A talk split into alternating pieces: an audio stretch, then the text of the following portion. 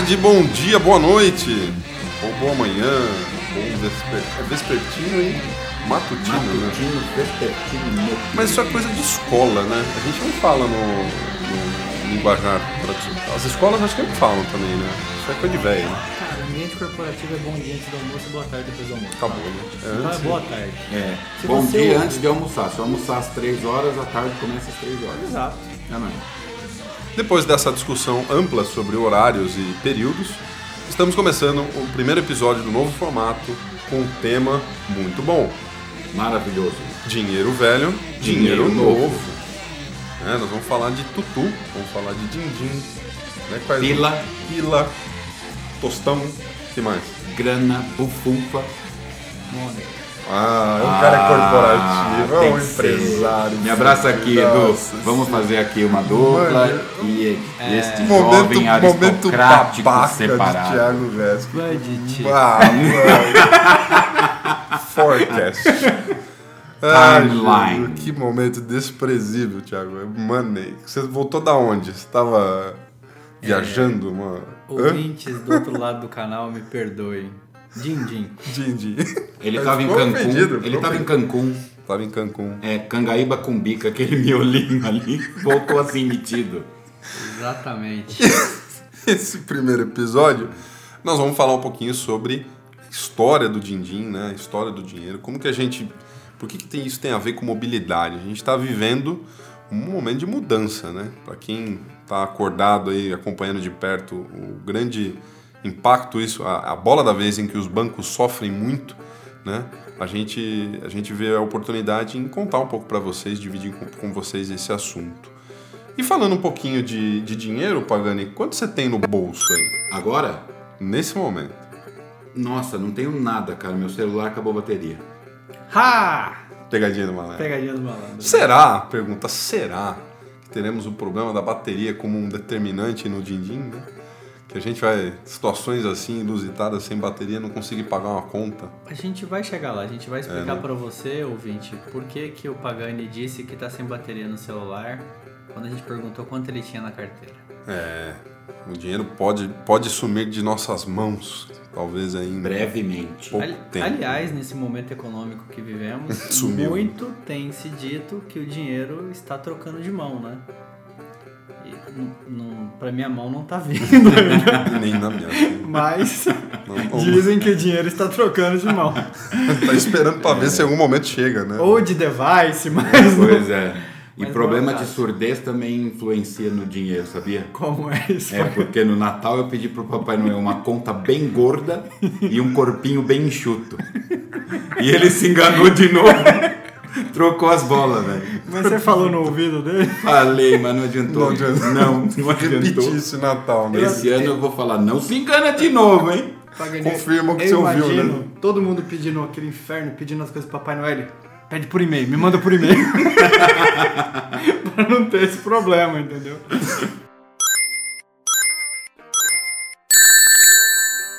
E aí a gente, a gente. E um fenômeno interessante, a gente estava falando um pouquinho antes da gravação, né? Essa economia compartilhada que a gente está vivendo tem essencialmente o começo da transação entre humanos, né? Que é o escambo, né, Thiago? Sim, sim. Aliás, muitas coisas na, na humanidade dizem os sábios que é tudo cíclico, né? A gente sempre retorna pro ponto da onde a gente começou. Por exemplo, a linguagem, né? Uma época a gente se comunicava por murmúrios, grunhidos, e outra época a gente falava voz, me ser vossa senhoria, e hoje a gente tecla e consegue dizer uma coisa com duas sílabas. É, exatamente. E dá risada com uma sílaba só, Ou com emoji, né? não é? Ou com KKK. sim- e um- um bonequinho fala muita coisa. E falando nisso, do- dos primórdios dessa questão do episódio de hoje de dinheiro velho, dinheiro novo, se a gente for lembrar um pouquinho de como tudo começou, o escambo, né? Na época que as pessoas trocavam é, produtos e até serviços por quantidade entre elas. Só que chegou uma época que foi se tornando inviável, né? O escambo já não era muito difícil quantificar, você trocar, eu imagino, por exemplo, meia dúzia de égua por Por uma caixa de uva, por exemplo. Exatamente. Então, o- rapidamente o metal foi introduzido aí nessa linha sucessória de forma de, de pagamento. O metal, no princípio, como pedra preciosa, como bracelete. Sim. E na sequência a gente teve o ouro, a prata e o cobre que durou muito tempo como moeda. E aí naquela época, literalmente, a moeda valia o peso dela que era que ela tinha enquanto metal precioso, né? Exato. E aí quando a gente fala de ouro, prata e bronze ou cobre, a gente separou aqui uma curiosidade bem legal quando a gente estava estudando essa questão do dinheiro velho e dinheiro novo. Uma referência do, do livro, o livro Crash, Uma Breve História da Economia, um livro bem interessante do Alexandre Verginazzi, ele é editor da Super Interessante. É, ele relata a primeira super crise de inflação que ocorreu na história. E ele explica pra gente que naquela época Roma estava precisando de grana para financiar a guerra e não tinha moeda, cara, não tinha moeda em circulação para pagar os soldados para poder financiar a guerra.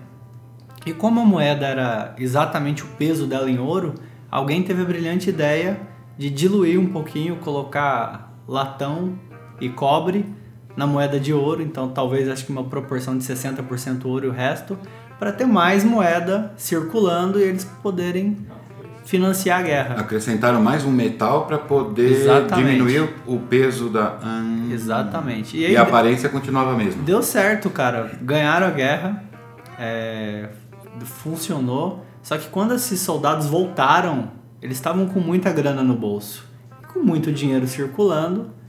O preço das coisas disparou, porque quando a demanda cresce, o preço também cresce. E aí foi o primeiro caso de superinflação, de mega inflação que foi pontuado.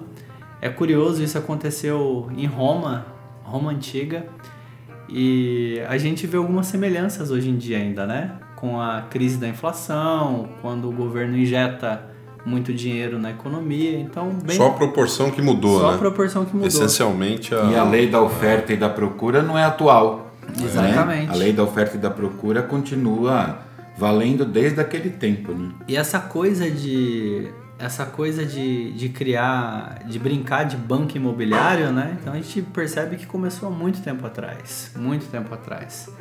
E aí seguindo a nossa linha sucessória, falando um pouquinho de papel moeda, uma curiosidade, antigamente sempre que você fazia uma transação de, de ouro, por exemplo, ou de prata, tinha-se o costume de, de dar um recibo. E com o tempo esse recibo foi ganhando corpo para se tornar papel moeda.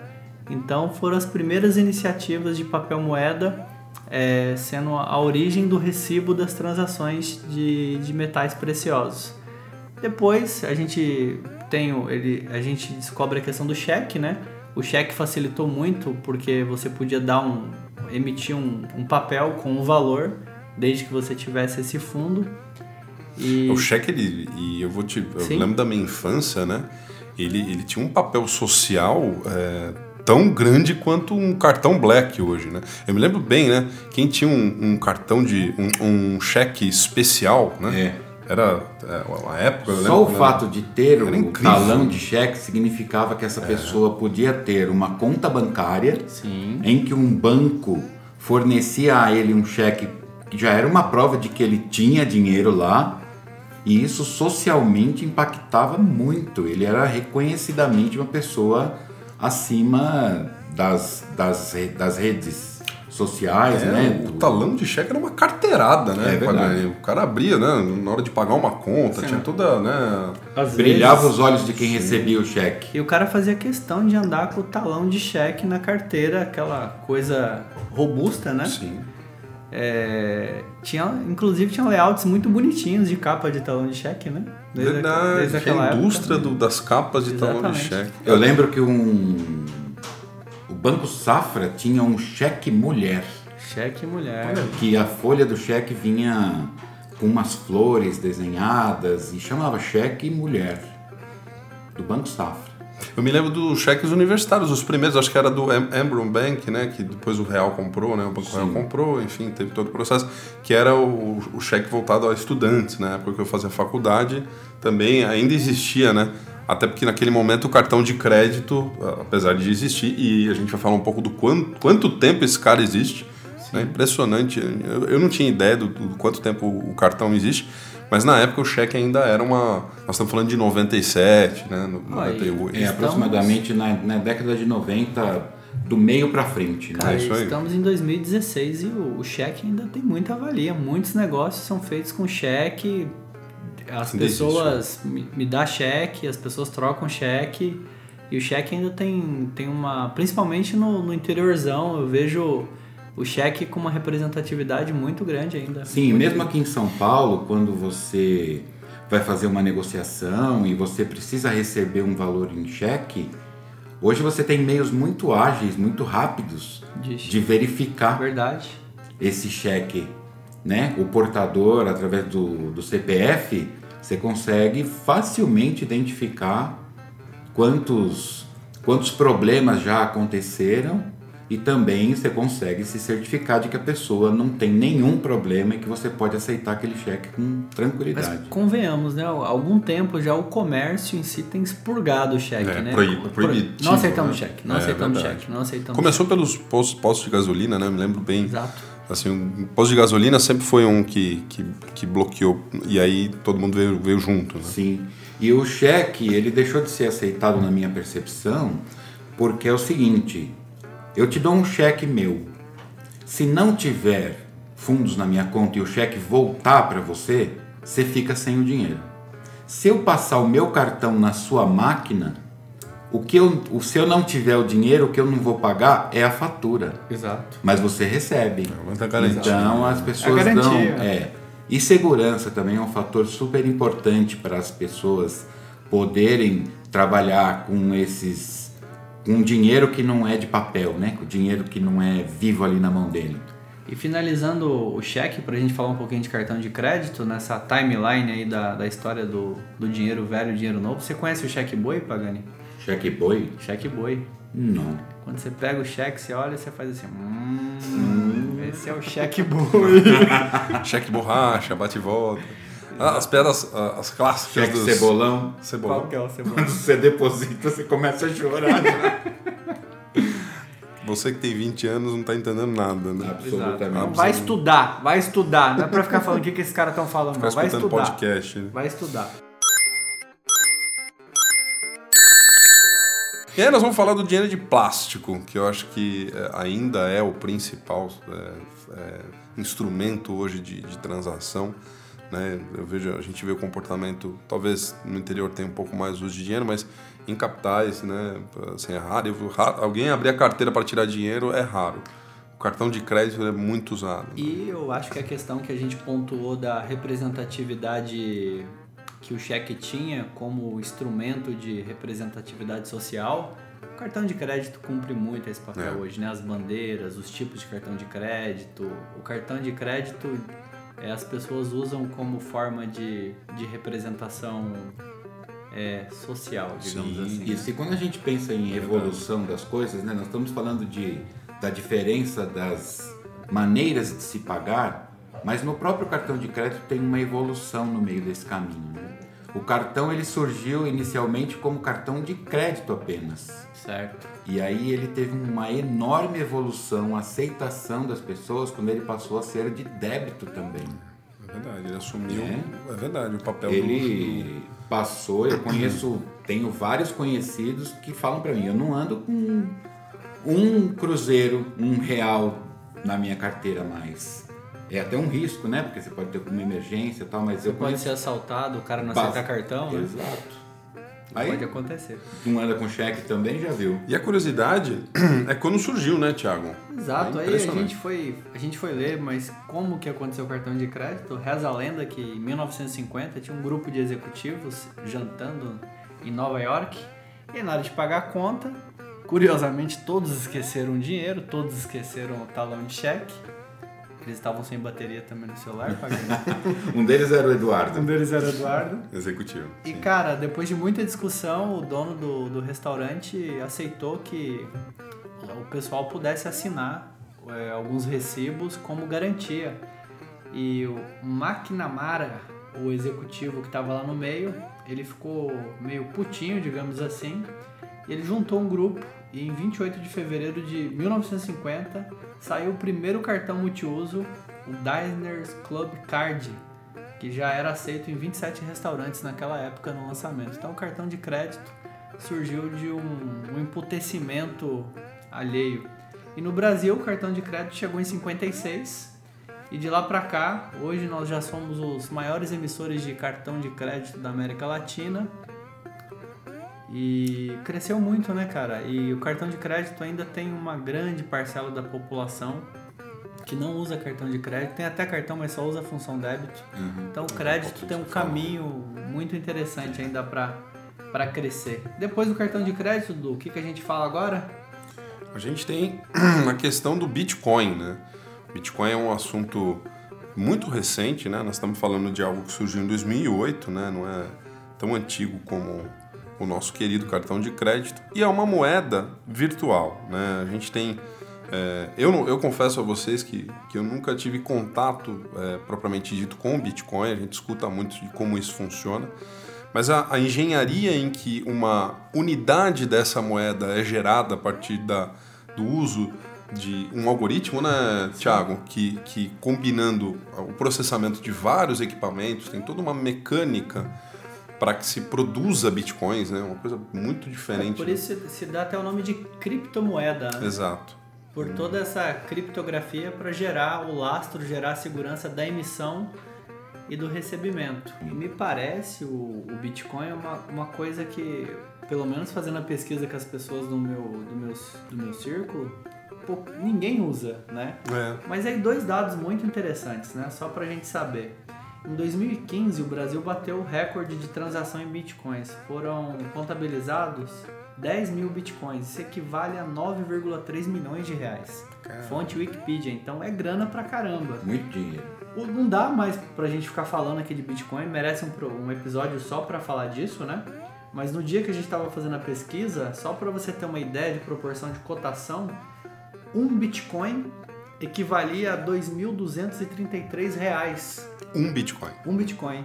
Então, duas particularidades interessantes. Gente, esse negócio é de verdade, tem gente usando isso e em 2015 tivemos um volume de movimentação de quase 10 milhões de reais. É grana, cara. Em 2015, né? 2015. E não tem associação com, com, com, com bancos, né, Thiago? Na verdade é totalmente descentralizado, né?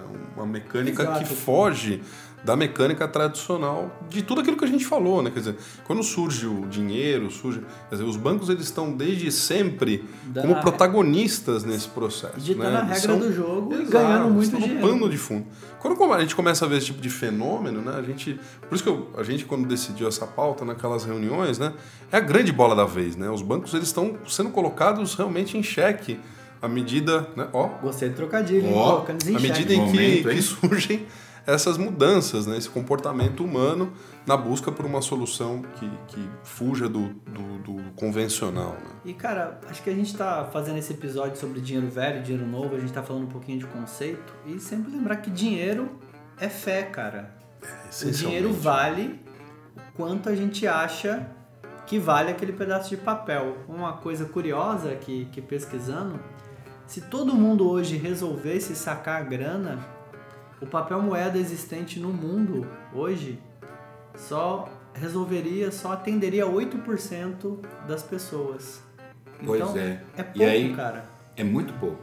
E nós teríamos que voltar a usar como garantia de pagamento uma coisa que nós, quando nós pesquisamos, eh, nós comentamos, não chegamos a, a pesquisar exatamente, mas nós lembramos desse fato.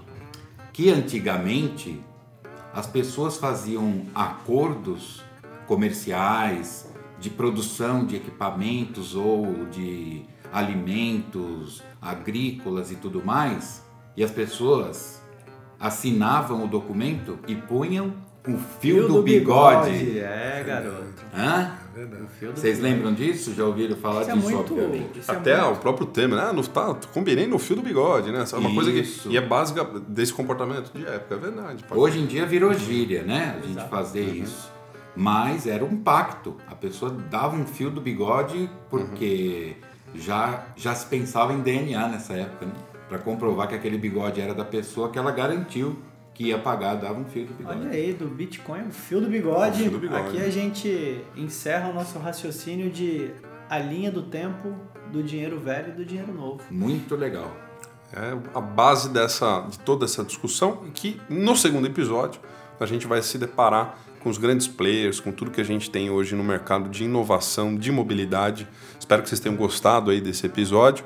A gente manda um forte abraço aí para os nossos queridos ouvintes e até a próxima. Valeu! Um abraço, galera.